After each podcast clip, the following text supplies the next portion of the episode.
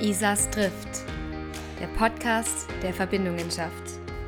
Alexander Jung trifft auf spannende Menschen und Geschichten aus dem Abwasserbereich.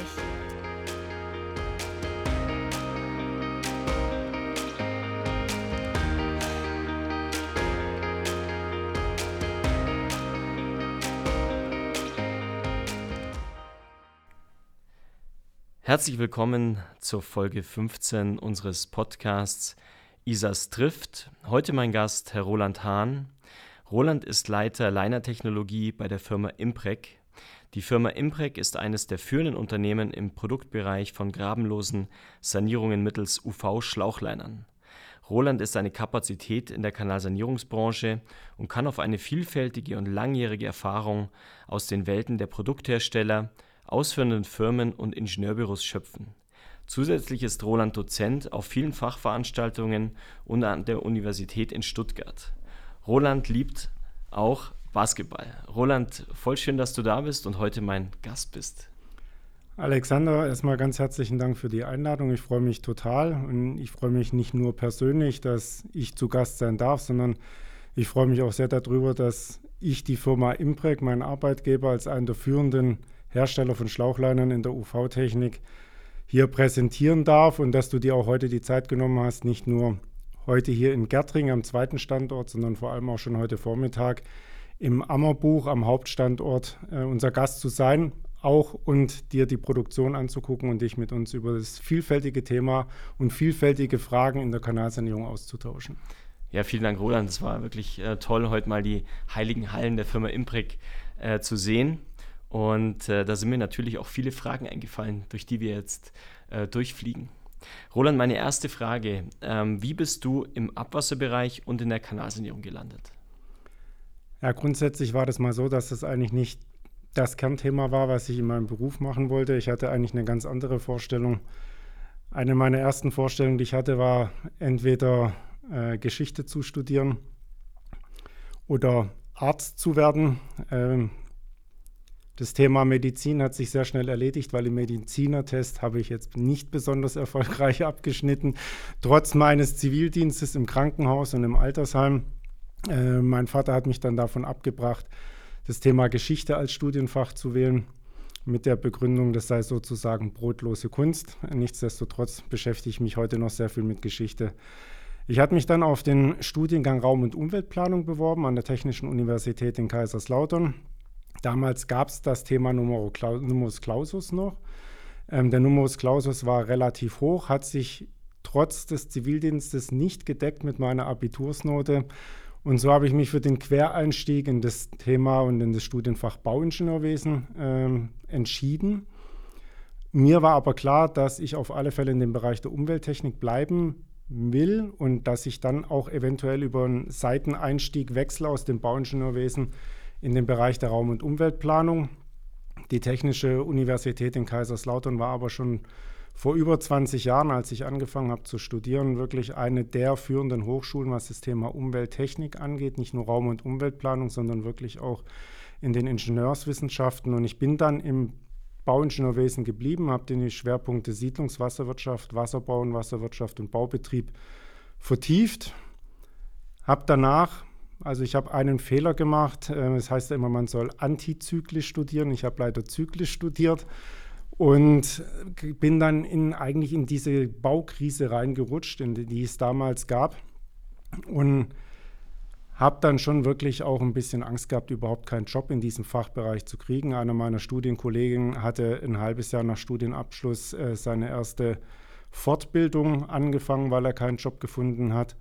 Ich habe das Glück gehabt, als Bauingenieur eine Arbeitsstelle zu finden in einem Ingenieurbüro in Sindelfingen, ein alteingesessenes, über 40 Jahre altes Ingenieurbüro für Abwassertechnik und Kläranlagenbau.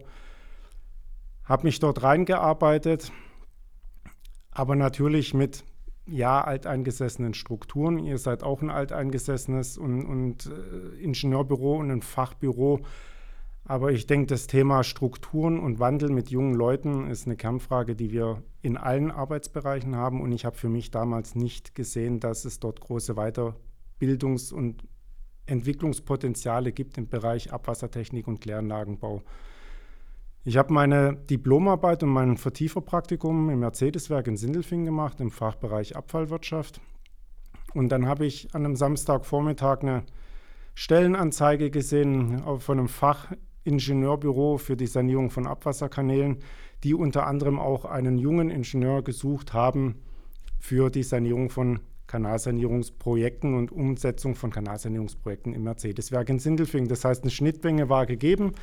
Ich habe mich natürlich trotz wenig Berufserfahrung von nicht mal zwei Jahren und mit dem Wissen, dass dieses Thema geschlossene Kanalsanierung im Studium null Thema war, auf diese Stelle beworben und diese Schnittmenge, nämlich dass ich schon acht Monate in dem Mercedes-Werk tätig war, war nachher mein Einstieg in den Bereich der geschlossenen Kanalsanierung. Und ab diesem Moment ging es dann los mit Learning by Doing. Ähm, das mache ich heute noch jeden Tag und bin auch definitiv mit Leidenschaft immer noch jeden Tag dabei und bin mir auch sicher, dass ich diese Branche nicht mehr verlassen werde. Ja, du hast jetzt ja wirklich viel Erfahrung in der Branche gesammelt und äh, einer der Stationen oder jetzt äh, deine, deine Berufung auch bei der Firma Imprec gefunden. Roland, auf welche Historie kann die Firma Imprec äh, zurückschauen und was ist das Kerngeschäft der Firma Imprec? Das Kerngeschäft ist natürlich das Herstellen von UV-Licht härtenden und thermisch härtenden Schlauchleinern auf Glasfaserbasis.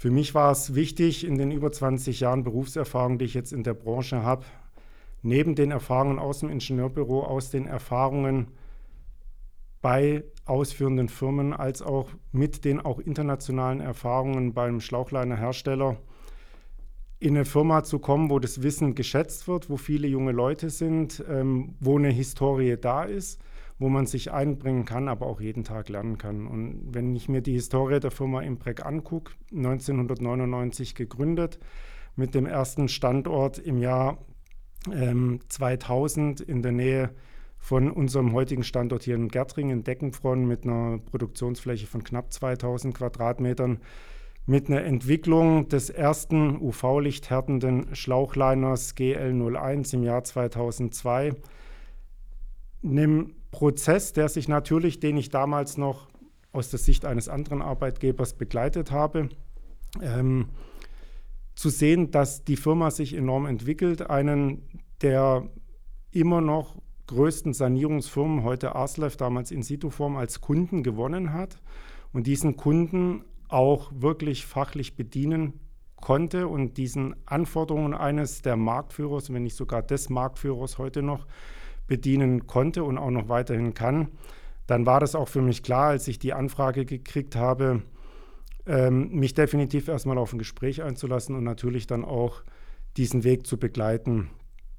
Es wurden im Jahr 2009 dann der internationale Vertrieb ausgeweitet. Es wurde die Impric International gegründet. Es wurde ein neues Liner-Produkt, der GL13 damals im Jahr 2013 eingeführt, mit dem Ziel, GFK-Schlauchliner mit UV-Lichthärtung bis zur Nennweite DN 1600 zu produzieren und auch unter die Erde zu bringen, was sicherlich auch schon damals ein Wahnsinnsmaßstab war. Und im Jahr 2014, ein gutes Jahr später, nachdem die Firma Imprect diesen, dieses Ziel und diesen neuen Liner hatte, wurde auch der erste Liner DN 1600 unter die Erde gebracht. 2017 die Eröffnung des Werkes in Taichung in China, weiterer Ausbau des internationalen Marktes, sicherlich auch mit dem Wunsch, den auch Marktbegleiter von uns haben und auch umgesetzt haben, nämlich sich international auch in Asien deutlich besser zu positionieren. 2018 mit dem nächsten Meilenstein, nämlich dem weltweit ersten Einbau eines Schlauchliners DN 1800, parallel in ganz enge Abstimmung auch mit den Equipment-Herstellern, nämlich auch, es ist ja nicht nur das Thema, wie stelle ich einen UV-Schlauchliner für diesen Nennweitenbereich her, sondern auch, wie handle ich ihn auf der Baustelle und wie härte ich ihn aus mit dem immer größer werdenden Qualitätsanspruch, den die ganze Branche hat. Das hat funktioniert. 2019 wurde dann der Standort in den USA in Richmond aufgebaut. 2020 wurde dann der neue Standort, in dem wir uns heute befinden, in Gärtring mit aufgebaut und erweitert.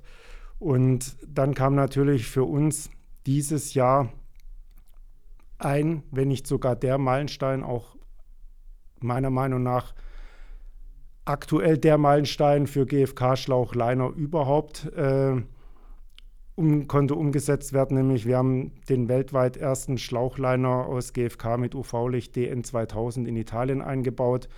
Eine Installation mit 160 Meter Länge und einer Aushärtezeit von etwas mehr als vier Stunden. Das heißt, ich glaube, an diesem, an diesem Produkt, an dieser Nennweite, in Kombination natürlich mit dem Equipment, das dazu erforderlich ist, sieht man, welchen Weg wir beschritten haben, welchen Weg auch unsere Marktbegleiter weiterhin beschreiten, wo die Ziele dieser Branche sind. Und ich bin mir auch sicher, dass wir in diesem Segment, nämlich im Großprofilbereich, einfach sehr, sehr viel Energie reinsetzen und uns sehr, sehr gut aufgestellt haben.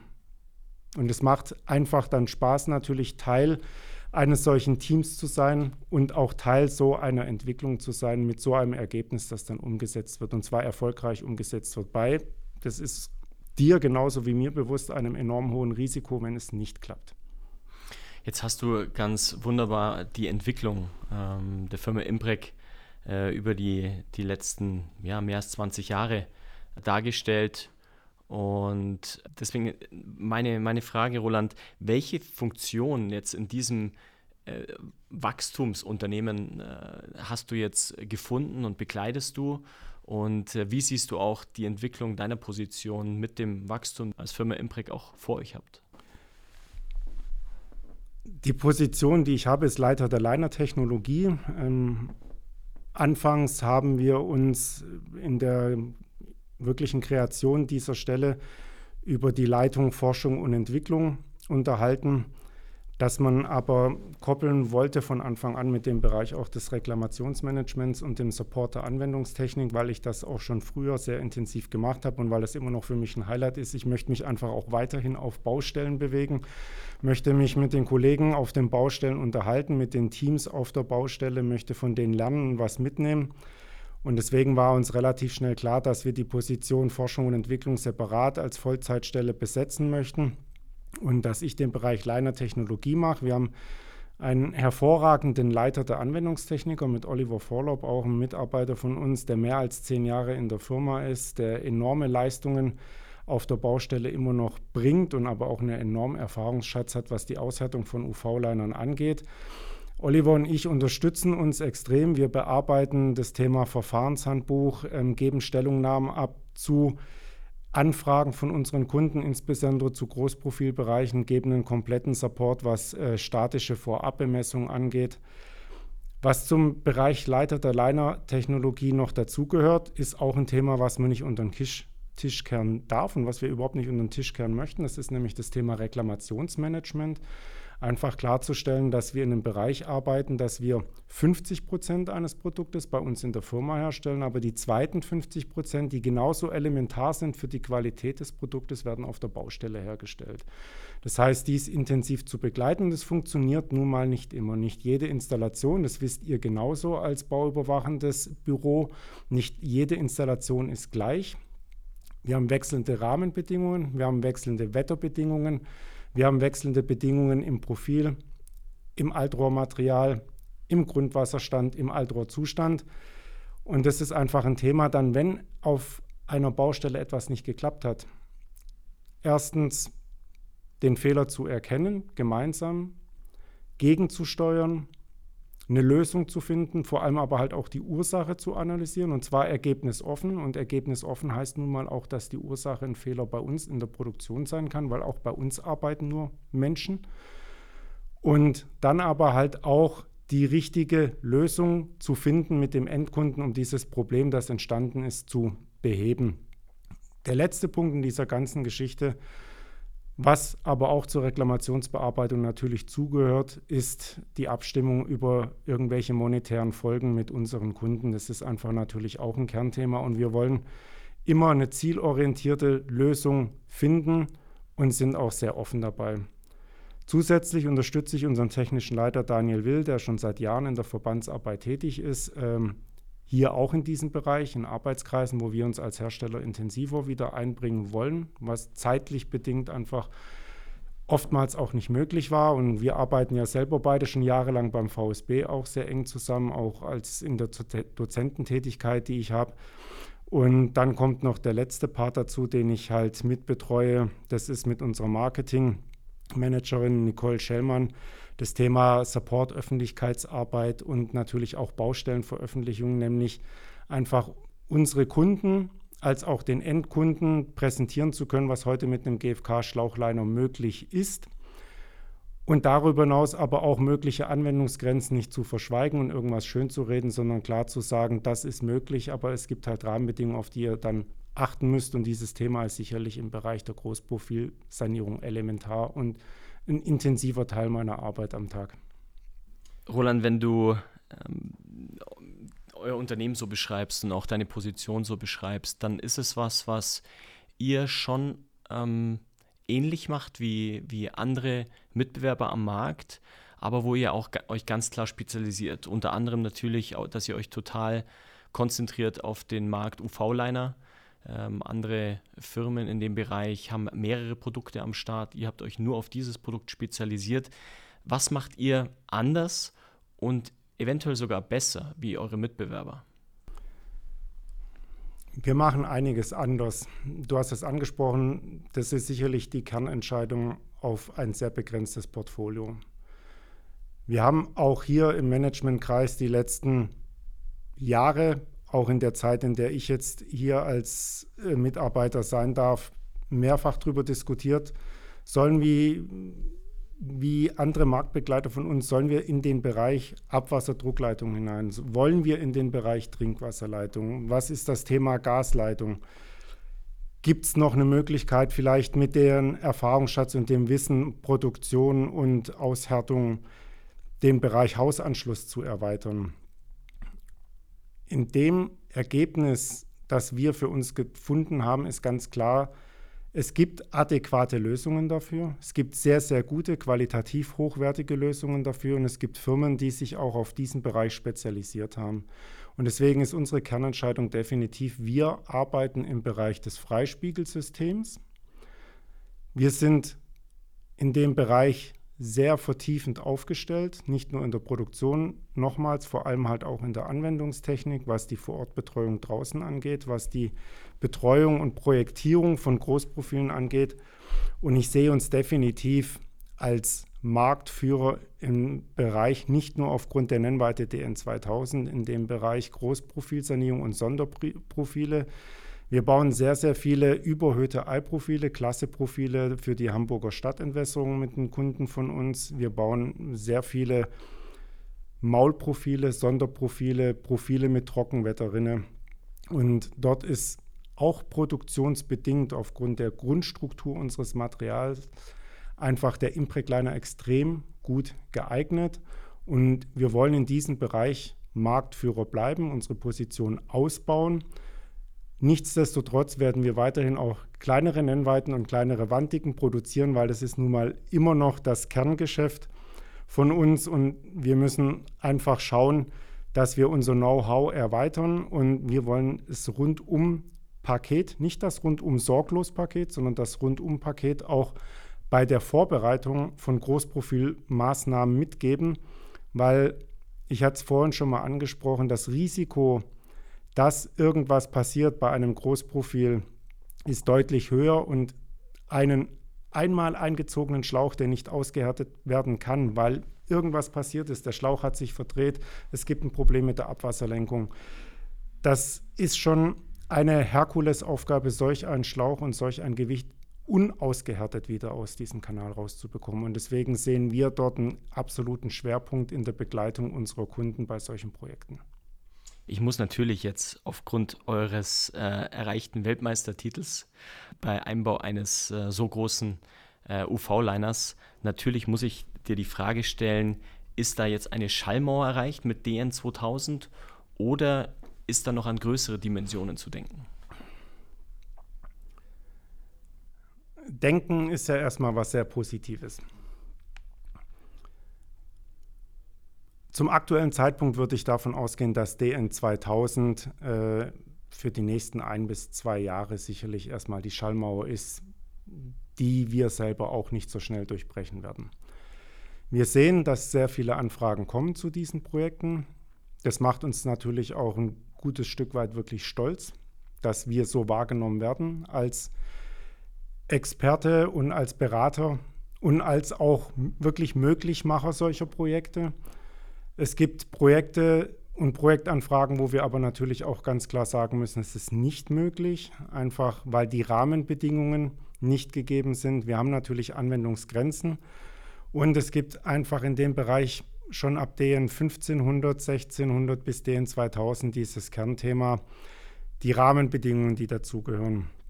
Wir reden hier davon, dass wir nicht mehr über Schachtbauwerke einziehen können. Wir brauchen Baugruben, wir brauchen Zugänglichkeiten, Anfahrbarkeiten. Wir reden davon, dass wir umfangreiche Verkehrssicherungsmaßnahmen haben, weil diese Großprofile liegen oftmals auch im Autobahnbereich oder in großen Durchgangsstraßen in Großstädten. Das heißt, wir müssen massive Eingriffe oder der Kunde muss massive Eingriffe in die Verkehrssicherung liefern. Wir reden davon, dass wir ein umfangreiches Abwasserlenkungskonzept umsetzen müssen mit unserem Kunden.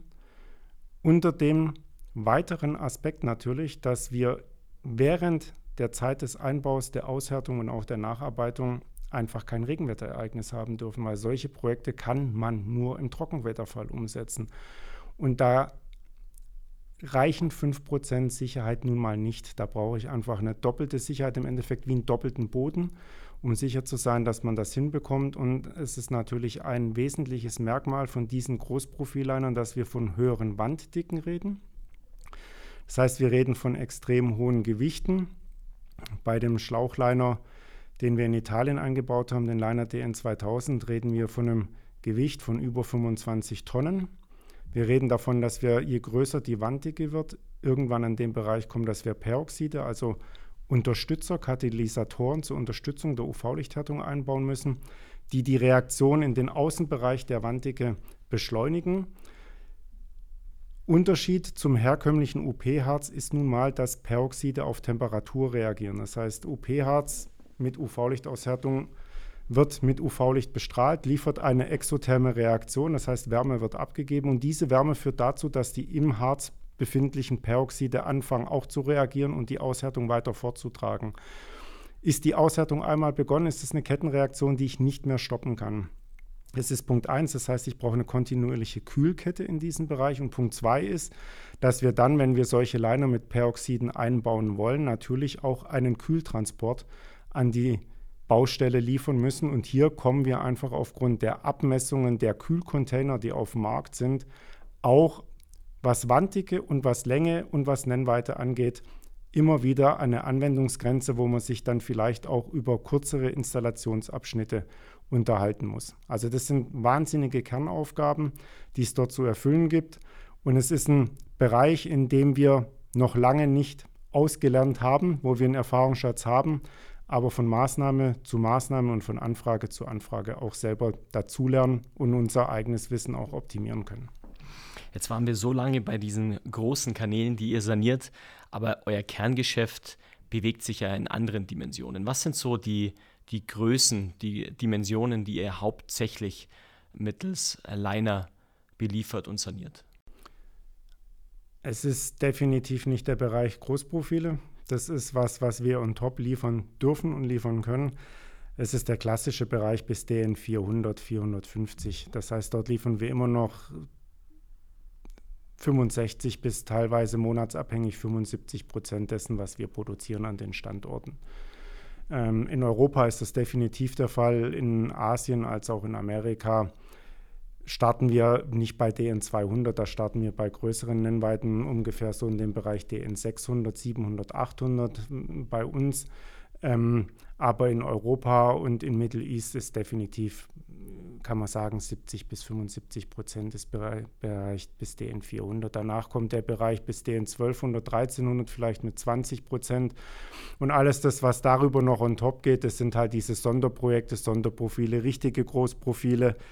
Was wir aber halt sehen und was uns auch wirklich freut, ist die Wahrnehmung dessen, was wir können und dass auch internationale Anfragen zu Großprofilprojekten deutlich zugenommen haben. Aber ich wiederhole mich, es gibt natürlich auch Anfragen, die wir ablehnen müssen, weil das mit, mit unserem Material oder aufgrund der Rahmenbedingungen nicht durchführbar ist. Und dafür gibt es andere Verfahren wie auch warmwasserhärtende Schläuche, die aufgrund der Rahmenbedingungen dann besser geeignet sind und besser eingesetzt werden sollten.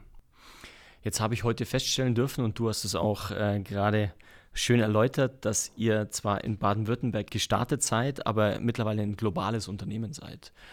Diesen Qualitätsstandard, den, den ihr euch jetzt auferlegt habt und den du natürlich auch durch äh, deine leitende Rolle ähm, auch im Blick hast, ähm, ist, es, ist es schwer, diesen Qualitätsanspruch in die verschiedenen Länder zu bringen, auch in, in andere äh, Umfelder zu bringen? Ich möchte behaupten, es ist definitiv schwer. Es ist handelbar, es ist machbar, es braucht Arbeit. Es braucht vor allem nicht enden wollende Lernbereitschaft. Es braucht definitiv die Möglichkeit, sich auf andere Kulturen und andere Arbeitsweisen einzustellen. Und es bedeutet definitiv auch das Wissen, dass es Zeit braucht. Und wir sehen das nicht nur in China und wir sehen es auch nicht nur in Amerika, wir haben in Deutschland natürlich den wesentlichen Vorteil, insbesondere in der Vergangenheit, dass wir immer noch das Land des Mittelstandes sind, dass wir enorm gut in der Ausbildung im Handwerk sind, dass wir sehr gut technisch ausgebildete Fachleute in allen Bereichen haben. Und dieses Thema Fachleute zu finden, weil es nun mal insbesondere auch in den Vereinigten Staaten und auch in Asien einfach dieses Handwerk und diese technische Ausbildung in dem Maße nicht gibt, haben wir das Problem, den Qualitätsstandard dort zu implementieren. Das braucht Zeit, wie gesagt, aber das ist ein Thema, was ja nicht nur wir haben, das hat eine Automobilindustrie, das hat jeder, der eine Leiterplatte herstellt.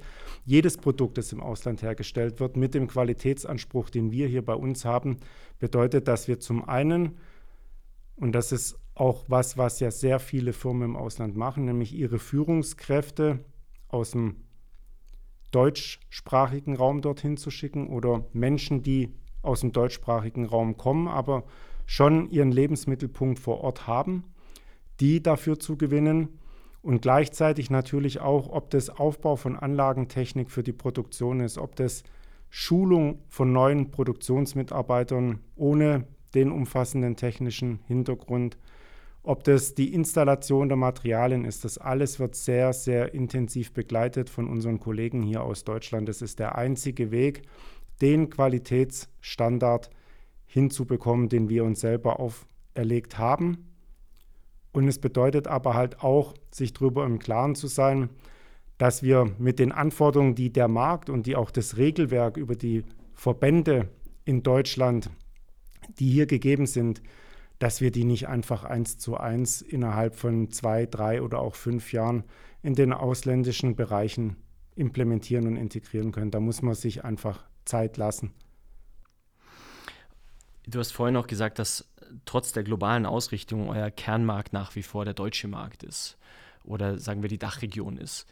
Jetzt haben wir im letzten Jahr ähm, durch die Corona-Pandemie ein, ein äh, sehr verändertes Arbeitsumfeld ähm, gefunden und mussten jetzt auf, uns auf die Situation einstellen das äh, geänderte Arbeitsumfeld war auch sehr stark mit Preisschwankungen äh, bei euch, vor allem mit, mit Einkauf von Produkten, Materialien zu tun gehabt. Äh, wie habt ihr die Preisschwankungen erlebt und wie ist aktuell die Situation? Also es sind zwei Aspekte. Der Aspekt 1 ist natürlich die Preisschwankung, die ihr auch als Ingenieurbüro miterlebt habt, nämlich dass es eine enorme Unsicherheit gab bei unseren Kunden, euren Auftragnehmern oder der Auftragnehmer der Endkunden von euch nämlich wie wird diese Corona-Krise, wie wird sich dieses geänderte Arbeiten auf das Umfeld, auf die Anzahl an Ausschreibungen, auf die Größe von Ausschreibungen, wie wird sich das auswirken? Das Erste, was wir relativ schnell gemerkt haben, und das merken wir natürlich innerhalb kürzester Zeit hier in der Region, das ist die Region mit den meisten Arbeitsplätzen in der Hightech-Industrie, das ist das Zentrum des Automobilbaus in Europa. Das größte Mercedes-Werk steht hier in Sindelfingen, nicht mal zehn Kilometer entfernt. Und was man sehr, sehr schnell gemerkt hat, dass industrielle Auftraggeber aufgrund enorm starken Umsatzrückgangs Investitionen in ihr Abwassersystem runtergefahren haben.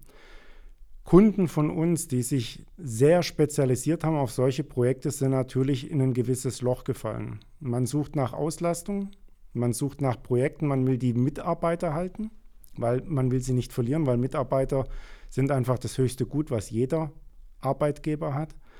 Also fing das relativ schnell an, dass man sich umorientiert und in den kommunalen Bereich geht. Wir haben den großen Vorteil, dass wir in sehr, sehr vielen Kommunen nicht steuerfinanziert sind, sondern gebührenfinanziert. Das heißt, das Geld ist da, es geht nur darum, die Projekte zu generieren. Und das bedeutet aber, dass auf einmal, und das glaubt, das wirst du bestätigen können, mehr Firmen in öffentlichen Ausschreibungen anbieten und damit auch der Wettbewerb deutlich erhöht wird und damit das Preisniveau gesenkt wird. Das ist Punkt 1, was wir mitbekommen haben. Und Punkt 2, was wir jetzt vor allem im letzten Dreivierteljahr mitbekommen haben, das ist ja das, was du auch angesprochen hast, nämlich die Beschaffung von Rohstoffen. Das hat dazu geführt, dass wir einfach gemerkt haben, es wird deutlich schwieriger, die Masse an Rohstoffen, insbesondere auch die Masse an Rohstoffen mit einem neu gegründeten zweiten Standort, der seit knapp zehn Monaten hier in Betrieb ist, die Rohstoffversorgung sicherzustellen, Harzlieferungen sicherzustellen, Glaslieferungen sicherzustellen. Da gibt es Einflüsse, die wir nicht in irgendeiner Form, sage ich mal, beeinflussen können. Das heißt, es ist Punkt 1 das Thema, dass in vielen Ländern Subventionen für spezifische Produkte, wo die Rohstoffe, die wir brauchen, auch benötigt werden, in naher Zukunft auslaufen. Ein Beispiel wäre dafür zum Beispiel die Subvention für die Windkraftindustrie mit Glasfaserbauteilen, Rotorblättern in China mit dem Ergebnis, dass China einfach versucht, diesen Markt, ich würde mal in Anführungszeichen sagen, fast leer zu kaufen. Das ist ein Punkt, den nicht nur wir als Glasfaserverarbeiter haben, sondern das ist einfach auch ein Kernproblem, das unsere Marktbegleiter, unsere Wettbewerb hat. Ähm, und jeder, der mit solchen Bauteilen zu arbeiten hat. Und ein zweiter Punkt, der meiner Meinung nach noch dazu kommt und in den Vordergrund gerückt ist, ist das Thema Umgang mit nachhaltig produzierten und wertighaltigen Rohstoffen. Das heißt, es gibt seit kurzem dieses, kann man darüber diskutieren, Lieferkettengesetz. Ähm, und es ist einfach ein Thema, dass wir uns auch darüber Gedanken machen müssen und Gedanken machen wollen, dass es nicht nur um billig, billig, billig geht, sondern es geht einfach auch um langfristige Verträge mit unseren Lieferanten, wo wir zum einen auf die Qualität hoffen wollen und müssen und können, glücklicherweise, aber wir wollen definitiv unsere Lieferanten nicht auspressen, ganz im Gegenteil, sondern wir wollen einen fairen Wettbewerb. Und deswegen ist der Punkt, dass wir ganz klar gesagt haben, wir stellen uns so auf, dass wir unsere Rohstoffe bekommen, aber auch wir mussten einfach eine Anpassung an unsere Preisliste vornehmen, weil wir sind nun mal auch dem wirtschaftlichen Erfolg und damit vor allem auch unseren Mitarbeitern es schuldig, dass wir sichere Arbeitsplätze liefern. Und das bedeutet, dass wir einfach Gewinn erwirtschaften und damit auch neue Arbeitsplätze schaffen können. Und das ist ein Miteinander. Und der Preiskampf, den ihr wahrnehmt als bauüberwachendes und planendes Büro, tut euch nicht gut, der tut den ausführenden Firmen nicht gut, der tut uns nicht gut und vor allem tut er der Qualität der Produkte und der Sanierungsverfahren in der Summe nicht gut. Ich denke, das ist der, der wichtigste Punkt, den du angesprochen hast. Die Qualität darf am Schluss nicht drunter leiden. Und nur wenn wir alle gemeinsam an einem Strang ziehen, äh, werden wir die Qualität trotz der veränderten Situation hochhalten können. Ähm, es stellt sich jetzt gerade so eine, eine leichte äh, Entspannung ein, auch im, am Rohstoffmarkt. Äh, jedoch wird sich das nicht nachhaltig verändern, wie du es gerade angedeutet hast. Deswegen werden wir uns mit der neuen Situation einfach äh, anfreunden müssen und dürfen äh, entsprechend die Projekte damit abwickeln. Roland, was mir bei dir natürlich sehr interessiert ist, du hast jetzt ähm, aus deiner langjährigen Erfahrung in der Branche ganz, ganz viele äh, Bereiche und Blickwinkel sehen dürfen. Du warst zum einen äh, in Ingenieurbüros, du warst bei ähm, ausführenden Unternehmen und jetzt bist du bei ähm, einem äh, Produkthersteller. Und da würde es mich natürlich interessieren, Roland, wie unterscheidet sich das Arbeiten in den jeweiligen Bereichen und ähm, was hast du aus den jeweiligen Bereichen mitgenommen, was vielleicht Kernthemen sind? Also es gibt eine Basis, die, die alle drei Aufgaben oder alle drei Bereiche grundlegend gemeinsam haben. Und das ist einfach strukturiertes Arbeiten in der Summe mit Dokumentation. Wenn ich das nicht mache, komme ich nicht ans Ziel. Zeitlich gesehen, da wirst du mir nicht widersprechen, Alex, ist es definitiv so, dass man im Ingenieurbüro das größte Zeitfenster hat, um ein Projekt zu planen, vorzubereiten, wirklich auszuschreiben, nachher auch zu betreuen, abzurechnen und auch abzunehmen. Wir als Hersteller liefern ein Produkt, das wechselnden Anforderungen gerecht werden muss.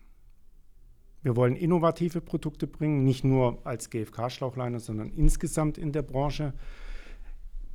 Die Innovationen kommen definitiv von den Herstellern. Und das bitte ich auch nicht falsch zu verstehen. Die Innovationen kommen nicht von Ingenieurbüros, die Innovationen kommen nicht vom Endkunden oder von Entwässerungsbetrieben, die Innovationen kommen von den Herstellern, basierend auf dem Feedback und ja, basierend auch oft auf den Wünschen, die unsere Kunden uns mitteilen. Deswegen glaube ich, dass wir da schon auch noch sehr gut arbeiten können, wenn Prozesse implementiert sind, wenn Produktionsabläufe klar sind, wenn wir unsere Mitarbeiter gut ausbilden, dann können wir ein extrem hohes Maß an Qualität liefern. Was das Produkt angeht, in der Kombination mit unseren Kunden können wir dann auch wirklich in der Summe 50 Prozent produziertes Produkt, 50 Prozent auf der Baustelle fertiggestelltes Produkt können wir das nicht zu 100 Prozent garantieren, aber ich glaube, dass wir da auf einem sehr, sehr hohen Level sind. Und wenn ich mir die Reklamationsquote auch bei uns im Haus anschaue, und ihr habt auch Reklamationen, nicht nur im, im, Bereich der Sanierung mit Schlauchleinen, sondern auch bei Reparaturverfahren. Dann muss man ganz ehrlich in der Summe davon reden, dass wir hier in einer Quote zwischen 0,5, vielleicht, wenn es mal ganz schlecht läuft, maximal 1,5 Prozent reden. Und ich möchte mal gern und jetzt mal vielleicht leicht äh, mit einem leichten Grinsen im Gesicht darauf hinweisen, wie viele Rückrufaktionen es in den letzten zehn Jahren bei Autoherstellern jedweder Art und jedweder Preisklasse gab. Sowas gab es bei keinem der Schlauchleinehersteller, weder aus Synthesefaser noch aus Glasfaser. Also das heißt, wir sind auf einem sehr, sehr hohen Bereich. Die schnellste und ich glaube auch die anspruchsvollste Aufgabe ist derjenigen Mitarbeiter, die Bauleitung machen, die das ganze Thema sage ich mal, Umsetzung auf Baustellen haben, weil da gibt es Rahmenbedingungen. Ich habe selber lang genug Bauleitung und Oberbauleitung gemacht und es ist ein Punkt, wo ich selber auch zu mir gesagt habe, das mache ich jetzt nicht mehr mit Anfang 50. Ich bin sehr, sehr froh und sehr dankbar, dass ich die Erfahrung machen durfte, aber ich brauche es ehrlich gesagt nicht nochmal. Ähm, die Aufgabe eines Bauleiters ist enorm. Ich muss zum einen natürlich strukturiert eine Baustelle mit den Vorgaben des Planers vorbereiten. Das Thema ist nicht nur Materialbestellung, Aufmessen von Material, Harze für Zulaufanbindungen, Hutprofile, Liner, Endmanschetten, Materialien für Schachtsinnung, alles was dazugehört. Ich habe das Kernthema Verkehrssicherung und Abwasserlenkung, was in ganz vielen Bereichen einfach auch seitens des Planers vernachlässigt wird. Das muss man ganz klar sagen. Es wird so diese klassischen einmal Pauschalposition, alles ist einzukalkulieren, das hat aber halt nichts mit einer Fachplanung zu tun, da sind wir uns sicherlich einig. Und dann kommt es natürlich dazu, dass jeder Bauleiter einen wirtschaftlichen Druck hat. Und diesen wirtschaftlichen Druck muss er in irgendeiner Form natürlich auf die ausführenden Kollegen übertragen. Dann kommt es dazu, dass oftmals derjenige, der das Projekt kalkuliert hat, nicht derjenige ist, der die Bauleitung macht. Das heißt, da gibt es natürlich auch Ansätze, die der Bauleiter oftmals nicht kennt, die er aber umsetzen muss.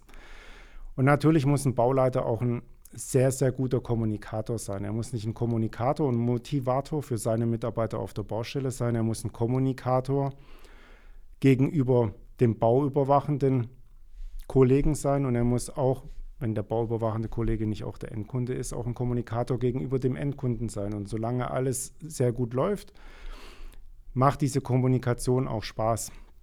Aber wir beide wissen halt auch zu Genüge aus der eigenen Erfahrung, dass wenn am Anfang die Kommunikation nicht funktioniert, und wir haben uns ja heute Vormittag darüber unterhalten, dass viele Reklamationen und auch der Umgang mit Reklamationen einfach daher rührt, dass die Kommunikation zwischen zwei oder auch drei Parteien schon gestört ist, dass es eigentlich ein Wahnsinnsanspruch. Und wenn man ehrlich ist, ich habe mir das in den Stichworten ähm, hier aufgeschrieben, muss man einfach ganz klar sagen, der Bauleiter auf der Baustelle muss ein exzellenter Manager und vor allem aber halt auch Krisenmanager sein. Aber Fakt ist nun mal, wir alle wollen Qualität, wir alle wollen Erfolg.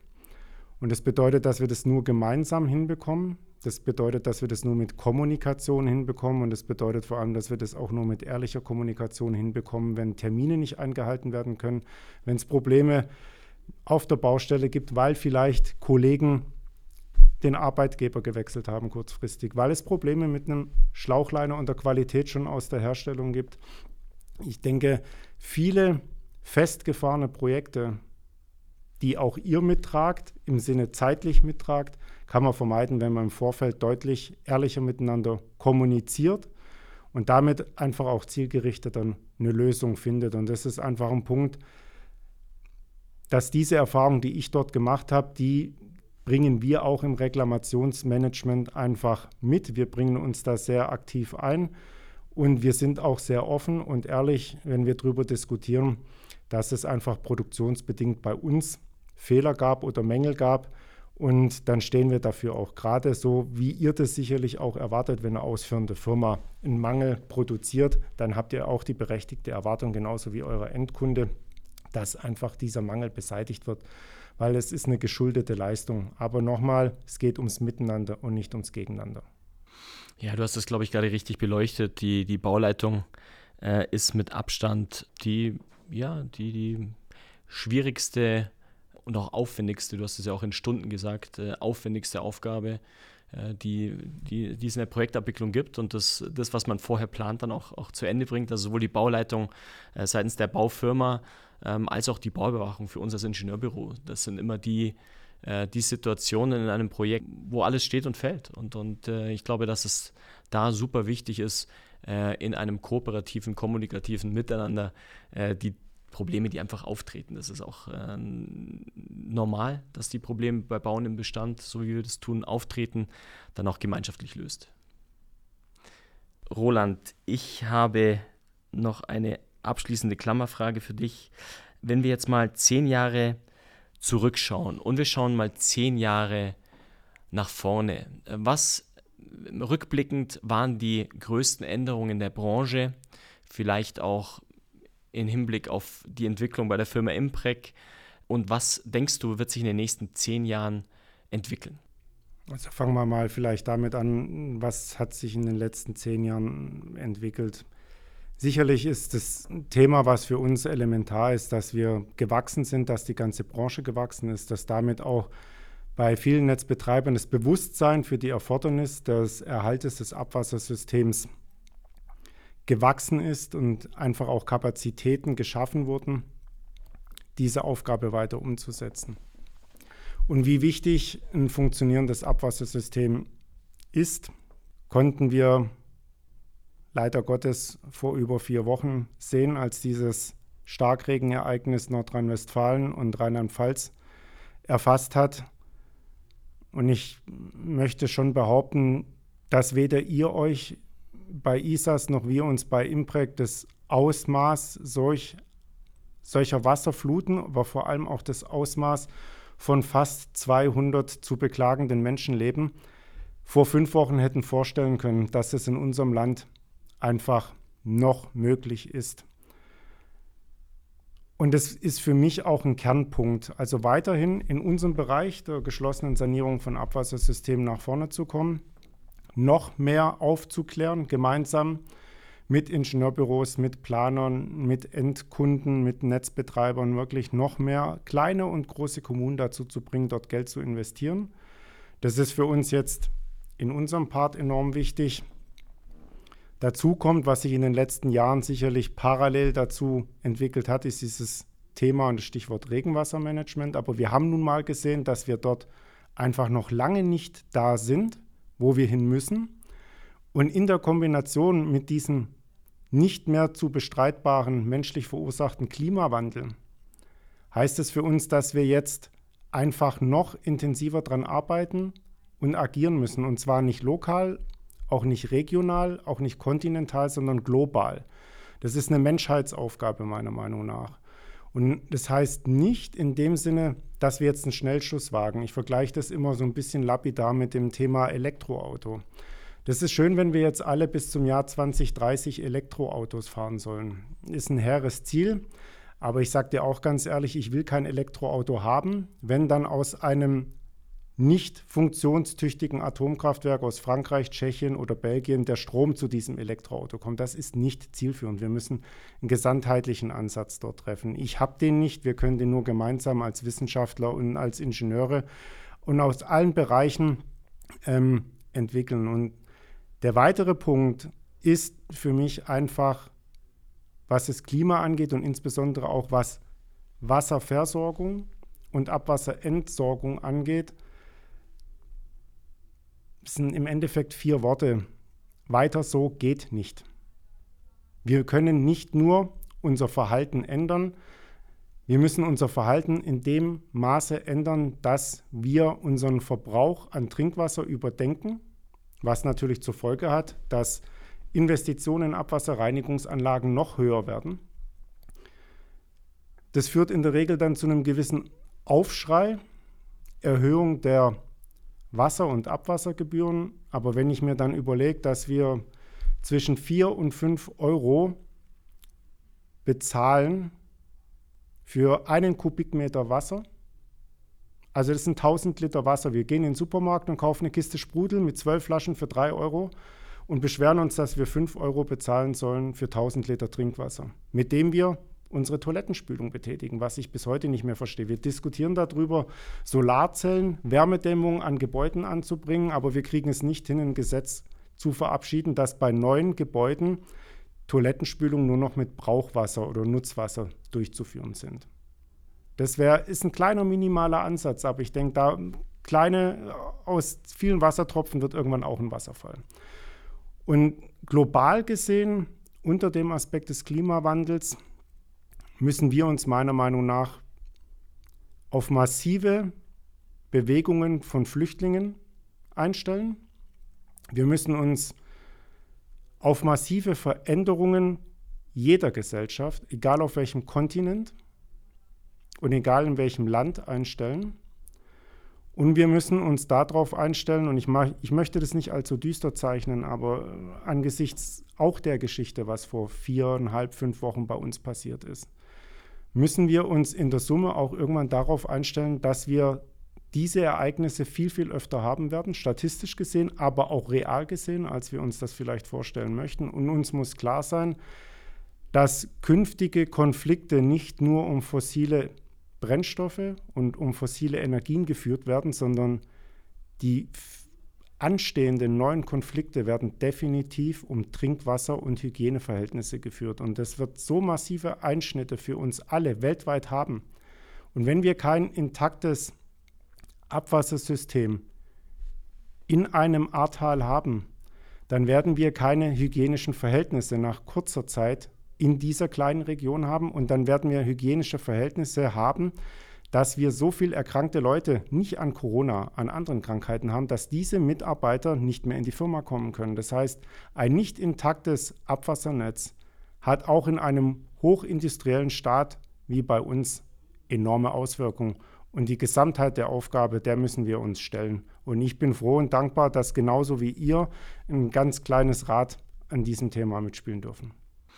Ja, du hast es jetzt gerade sehr ähm, ich glaube, sehr äh, tief auch beleuchtet, ähm, was alles mit Klimawandel zu tun hat und wo man überall hinschauen darf. Und es ist, glaube ich, absolut an der Zeit äh, zu sehen, Klimawandel ist da und äh, es gibt was dagegen zu tun. Und jeder Einzelne, wie du gesagt hast, jedem kleinen Tropfen Wasser äh, etwas tun kann. Und ähm, ja, vielen Dank für deine Sicht auf, ähm, auf die nächsten zehn Jahre.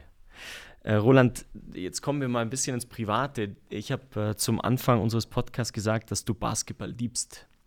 Äh, woher kommt deine Liebe zum Basketball, Roland? Woher kommt die? Das kann man relativ einfach äh, beantworten. Die kommt daher, dass ich einen kläglichen Versuch im Fußballverein hatte.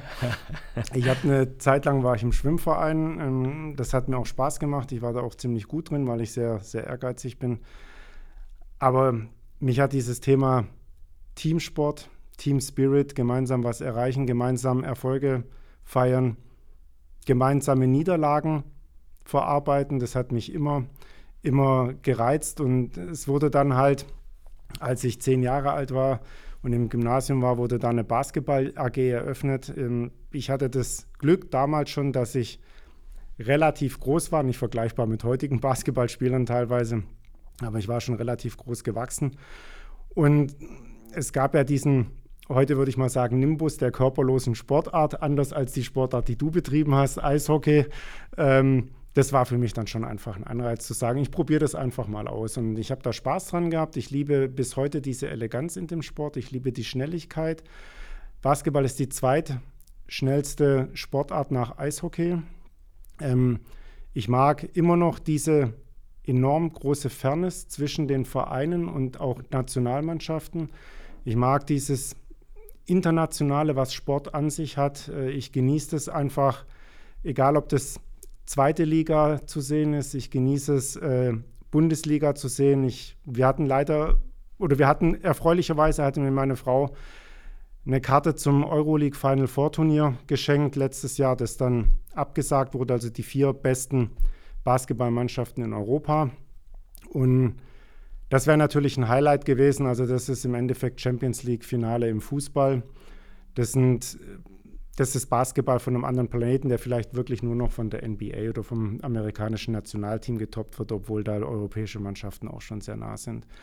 Und ich liebe die Sportart bis heute, so wie du heute auch noch Eishockey liebst als Sportart, auch wenn man sie nicht mehr aktiv betreiben kann. Also ich gehe noch ab und zu auf den Basketballplatz, bin froh, wenn ich von zehn Freiwürfen vielleicht sechs oder sieben treffe, dann habe ich echt einen guten Tag.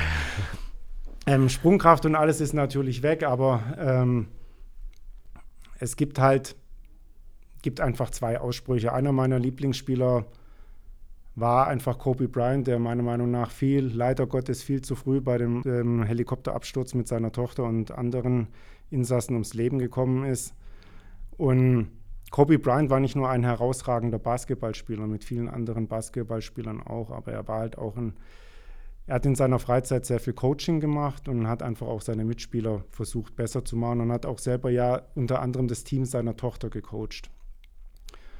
Und einer seiner Grundsätze ist Follow your passion first. Und darum geht es nämlich. Was ich mache, macht man mit Leidenschaft. Das hast du gemacht, das macht ihr alle im Ingenieurbüro ISAS, das machen wir bei der Firma Impreg. Und der zweite Satz, den er für mich geprägt hat, ist Try every day to be the best version of yourself. Nämlich nicht nur in der Arbeit, sondern auch im Privatleben, in der Gesellschaft, in der Gemeinschaft einfach die beste Version von sich selber zu sein. Und das gelingt keinem von uns. Aber ich glaube, das ist einfach wichtig, dass wir miteinander reden, kommunizieren, nicht nur auf der Baustelle, sondern überhaupt, dass wir einfach wieder lernen in einer Zeit, in der man sich leider Gottes oftmals mehr anschreit, gerade auf Demonstrationen, dass es einfach viel, viel wichtiger ist, miteinander zu reden. Und ich kann die Meinung meines Gegenüber nur verstehen oder auch nicht verstehen, wenn ich mit ihm rede. Und deswegen ist es halt so, ich weiß nicht, wie viel kommuniziert wird im Eishockey, bei Basketball wird auch im Feld auch sehr viel kommuniziert und das hat mir einfach auch immer sehr gefallen. Ja, Kommunikation ist im Eishockey auch sehr wichtig. Wir haben jetzt ein wunderbares Gespräch gehabt, Roland. Ich äh, möchte zum Abschluss noch eine Überraschungsfrage stellen. Wir gehen davon aus, dass bald wieder Konzertbesuche möglich sind. Auf welches Konzert gehst du als erstes? Ich war in, in meinen jungen Jahren, muss ich dazu sagen, auf zahlreichen Konzerten. Das erste Konzert, äh, das ich besucht hatte, das war 1985 Dire Straits in der Stuttgarter Schleierhalle. Die Karte kostete 28 D-Mark. Dafür kriege ich heute, glaube ich, gerade noch zwei Bier in der Konzerthalle dafür welches Konzert würde ich als erstes wieder besuchen? Also ich würde zwischen zwei schwanken. Ich habe einen, einen deutschen Singer-Songwriter, der ehemals dritte Mann im Münchner Tatort, Michael Fitz. Carlo hieß der im Tatort. Ähm, da hatte ich das Glück, den schon einmal zu sehen. Und es ist einfach sensationell, wie, wie er lustige, kritische, aufmunternde Texte nur mit verschiedenen Gitarren an den Mann bringt. Das ist sicherlich was, was ich mir im kleinen Kreis sofort wieder angucken würde. Und es gibt sicherlich noch eine Band, die ich wirklich noch bei mir wirklich auf der, auf der Liste habe, wo ich unbedingt mal hin wollte, und das wäre Coldplay. Sehr cool. Du, dann wünsche ich dir, dass du im nächsten Jahr auf ein Coldplay-Konzert kommst. Äh, bin gespannt, wie es wird. Ähm, ich danke dir sehr für den wunderbaren Austausch, hat mir unheimlich viel Spaß gemacht und ähm, ja, wünsche dir und der Firma Impreg für die Zukunft ähm, alles, alles Gute und freue mich, wenn wir äh, oft verbunden sind. Perfekt, ich danke dir, Alexander, tausendmal, auch im Namen der Firma Impreg. Es hat super viel Spaß gemacht und ich freue mich dann auf den nächsten Podcast mit deinem nächsten Gast. Super. Bin ich dann wieder gespannt. Super, tausend Dank. Danke dir, danke dir.